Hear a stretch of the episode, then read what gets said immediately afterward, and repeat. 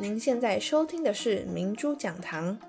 今天我们邀请到了陈玉锦老师，要来聊聊在山海之间如何拾起真价值。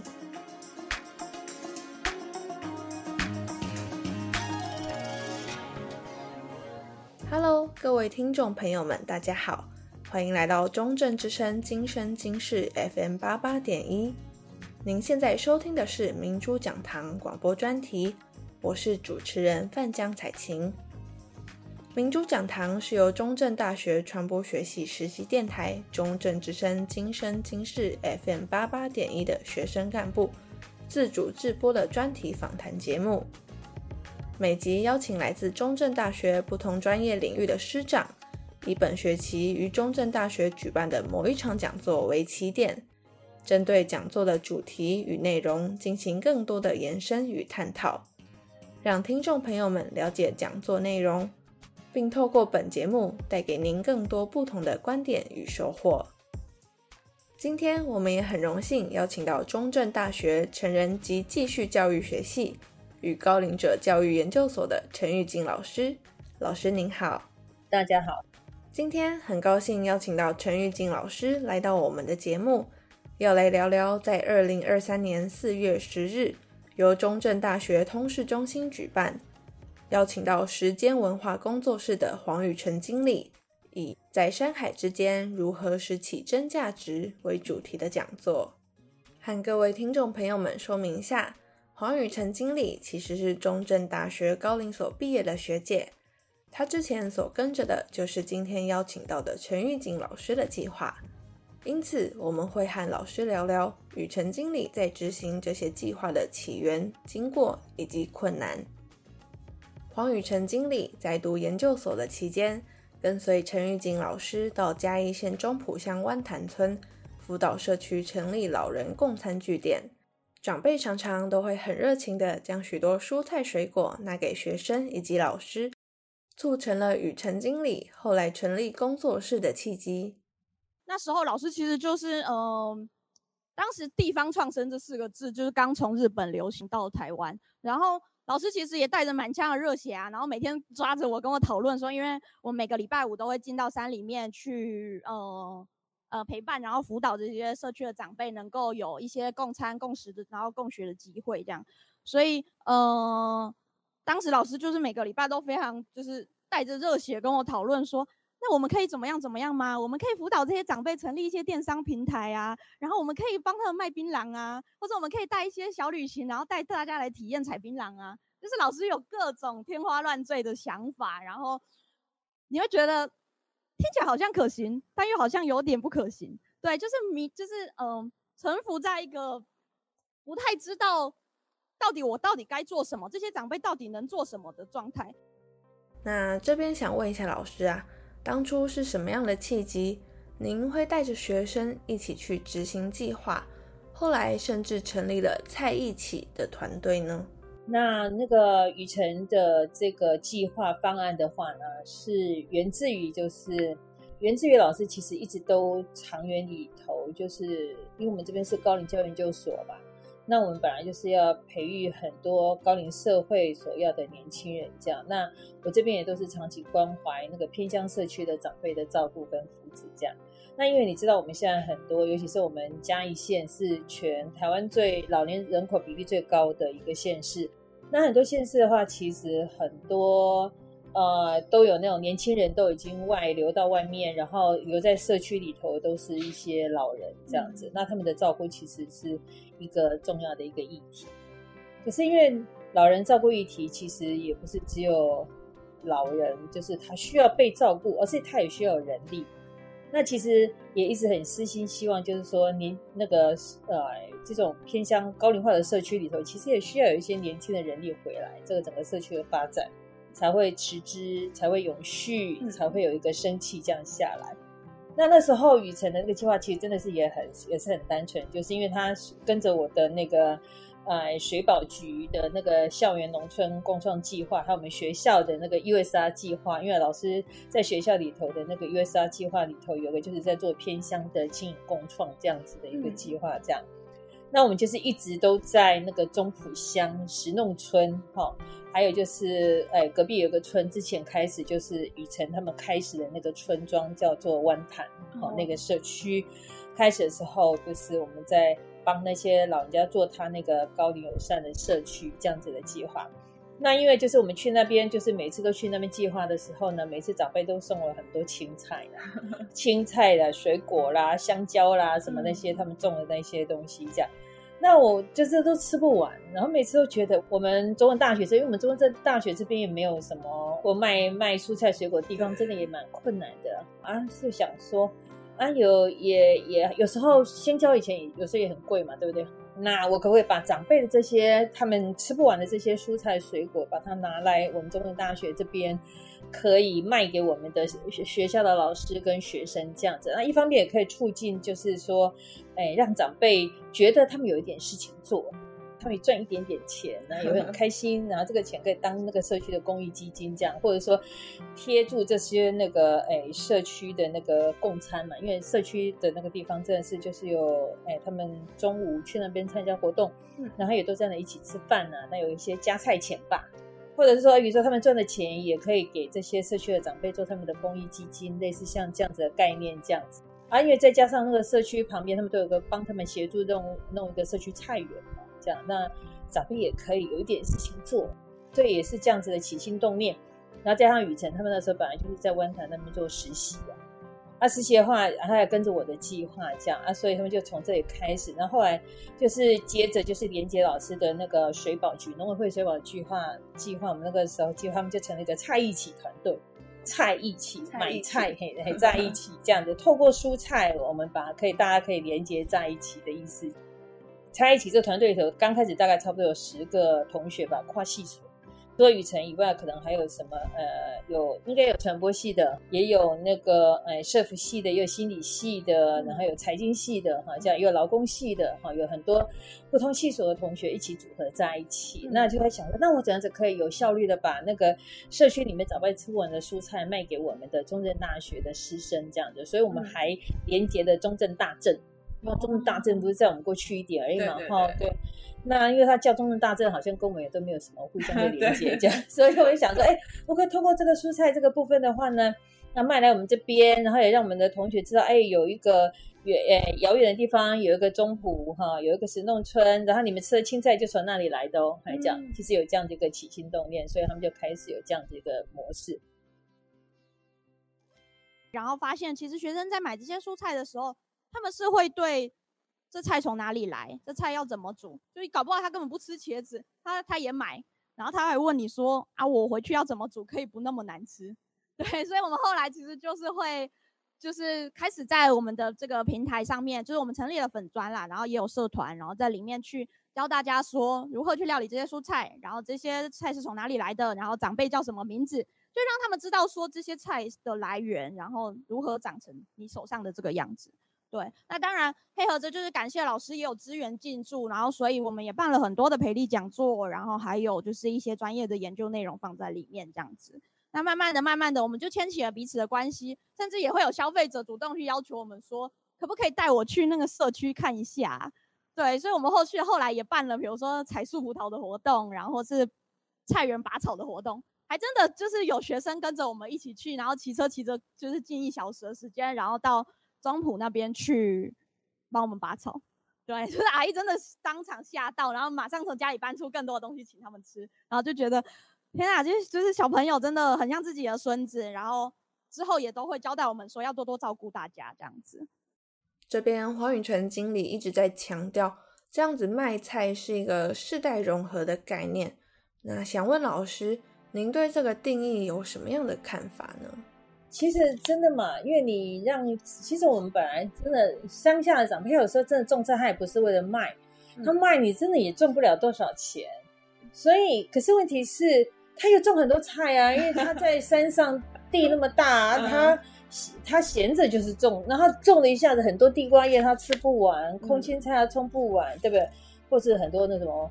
呃，佛手瓜、龙须菜，对？都吃不完。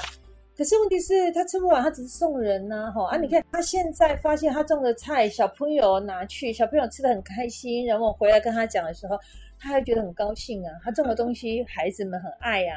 啊！然后对于我们这边中正大学的同学，真的嘛，有时候我们的学生的收入也不是那么好，经济也不一定每个人都那么好，嗯、那我也不能够吃到那些新鲜的，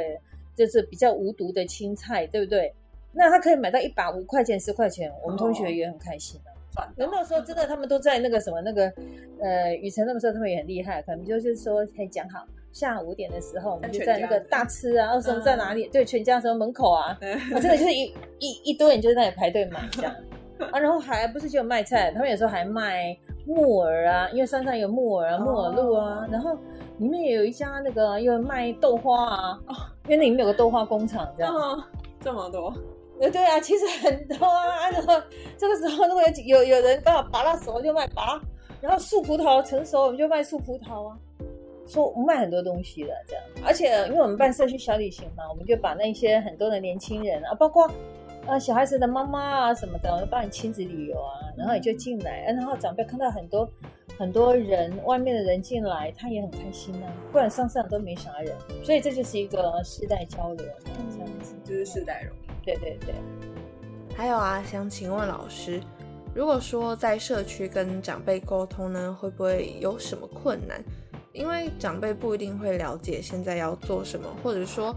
这个计划的目的到底是什么？因为你知道吗？老师总是天方夜谭的一个发想嘛，这样子哈。然后因为，可是就是说，就像就像刚讲啊，长辈有刚开始讲说，你在菜一起哦，是你写在背上，哎，几杯菜五块十块，你是不是赚个东西？对不对？这是贪五角，这是对哈。让他们觉得有点可笑嘛，就好像这个小孩子办嘎嘎酒啊。我觉得，可是问题是，我是觉得，哎，我们这些偏乡的长辈其实都还蛮。呃呃，善良热情，他、对我们孩子们其实都还蛮包容的。那你们就做好吧，那我们就来配合啊。就像比如说我们要做社区小旅行啊，哈，对不对哈？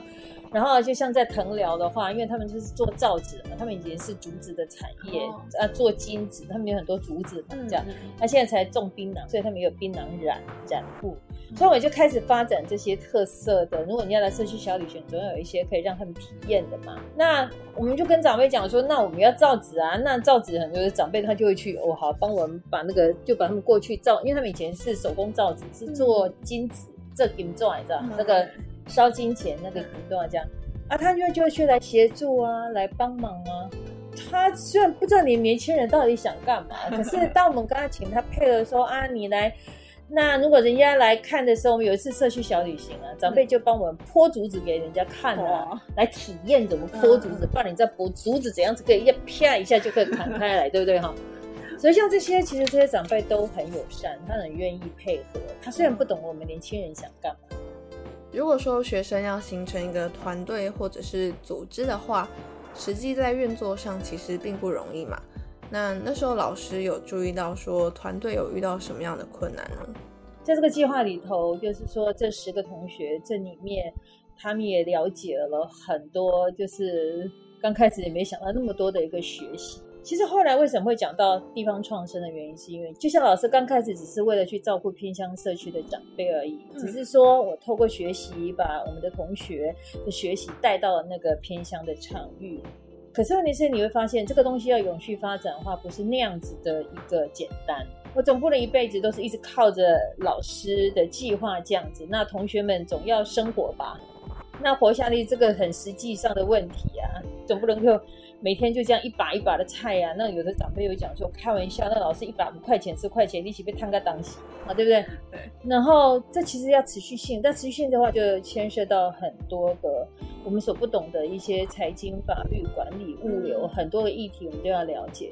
那地方要发展，我就说我们地方创生，我要让地方发展老人的照顾的议题，也不是就单纯的照顾，而是它是一个整个社区整体的发展，而且能够让这个社区里面的人有工作可以做，好，有事情可以发展啊，大家都能够。温饱，整个社区能够永续发展下去的时候，长辈的照顾或什么东西也可以才持续，这个这些问题也才能够共同的解决这样子。所以是，所以后来这十个同学，因为会因为毕业的毕业啊，或者什么就，就因为那时候很多都是研究所或高年级的同学，到了一个阶段，对，到了阶段，同学总要各就各位啊，对不对？好，然后后来是就只有真的是只有雨辰留下来，然后他又找了另外一个同学这样进来，这样，所以他们就成立了个时间文化。所以他就真的把那个老这么开始那个简单的那个什么蔡一奇的网页，呃，因为发现长辈他们都不上不用那个网络，他们只会他们只会用 LINE 这样，所以也就一直延续的那样子，有一些开始的模式这样，那所以他们就成立一个时间文化公司，那真的是一个公司。公司刚开始你看一直走到现在，大概也快三四年了吧？对，三四年后他们一直在 try，就是。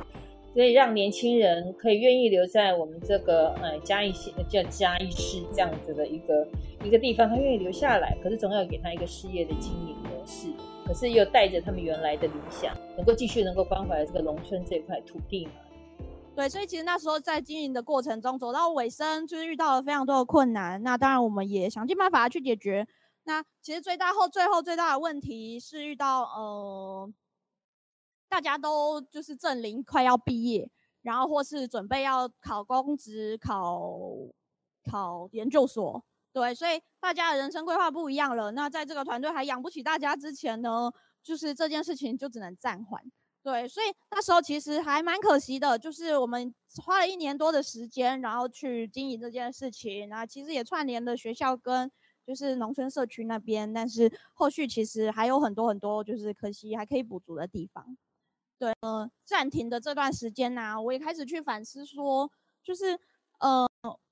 原来我们的所学之于这片土地，就是是那么浅薄，就是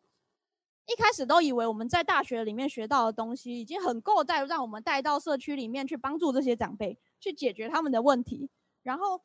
或是去让他们创新，然后得到更多的资源或是更多的什么，就是一一开始是这样子的想法，可是。你走了一圈之后会发现，哎，没有哎，其实我们受长辈照顾的更多，就是我们整天就是在麻烦这些长辈，然后让我们可以有东西可以带来学校。虽然我们自己也没有收益，可是他们在这些收成的过程也会有压力。对，那所以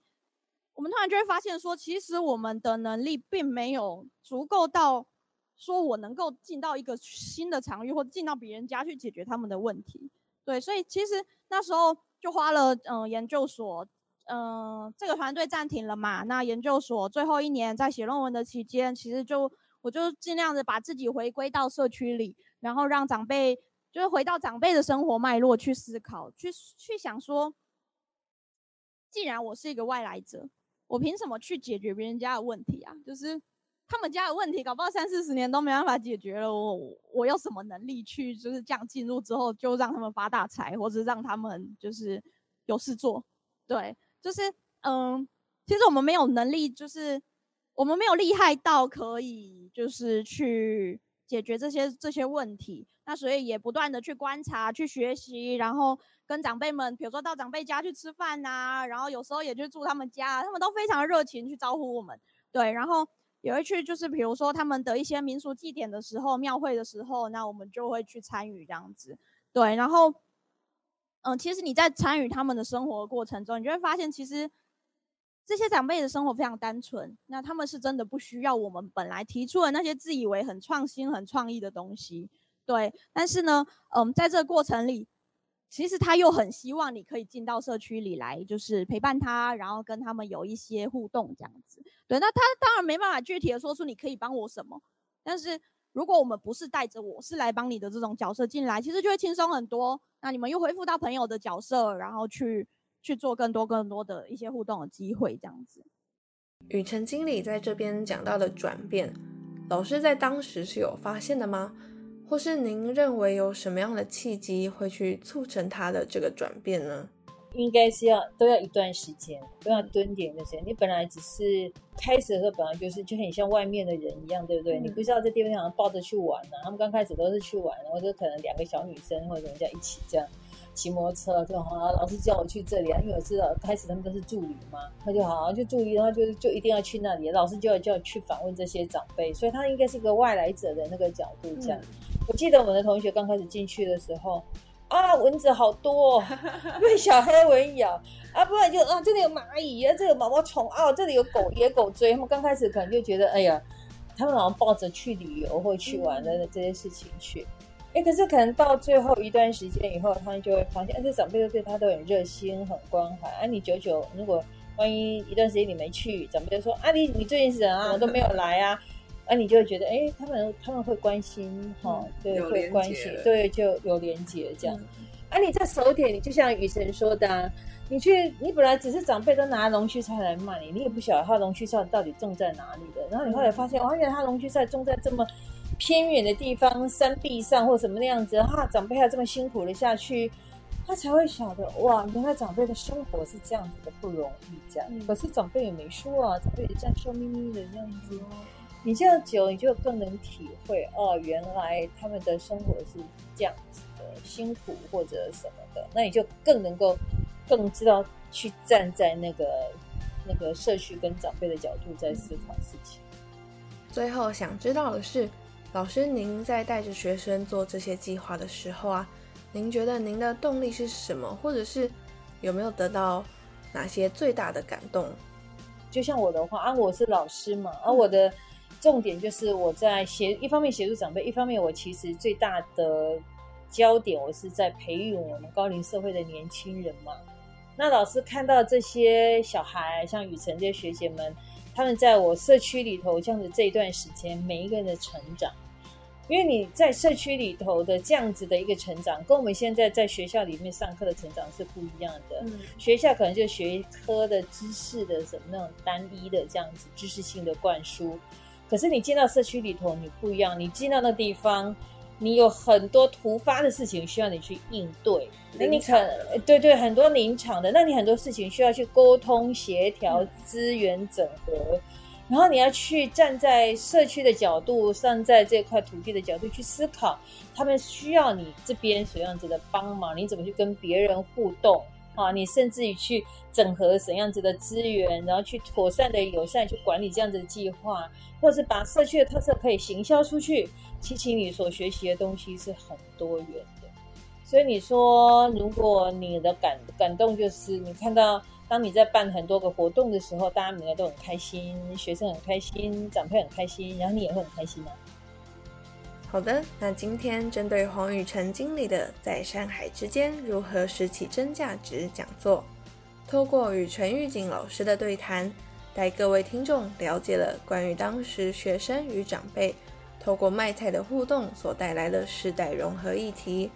希望今天的节目也能让听众朋友们对在山海之间如何拾起真价值这个主题有更多的收获，激起更多不同的想法。也非常感谢陈玉锦老师今天来到我们的节目。那今天的明珠讲堂广播专题就差不多到这边结束，感谢各位的收听。也请继续支持中正之声今生今世 FM 八八点一，给您更多优质的好节目、好新闻。我是主持人范江彩琴，期待下次再见，拜拜。